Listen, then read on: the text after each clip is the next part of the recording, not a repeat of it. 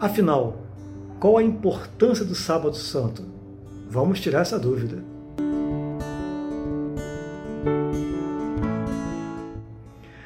A importância do Sábado Santo não dá para falar em poucos minutos, dois, três minutos.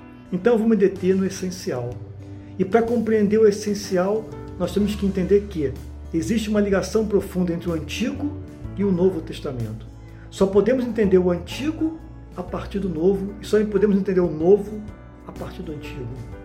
E o auge de tudo isso, o auge de toda a história da salvação é a ressurreição de Jesus Cristo. É por isso que o Sábado Santo ele, ele é uma liturgia diferente do domingo. Domingo celebra-se a Páscoa, o fato já ocorrido. Cristo ressuscitou. E o Sábado Santo nós celebramos a própria ressurreição de Cristo, o momento da ressurreição. Por isso que a noite é a luz de vela.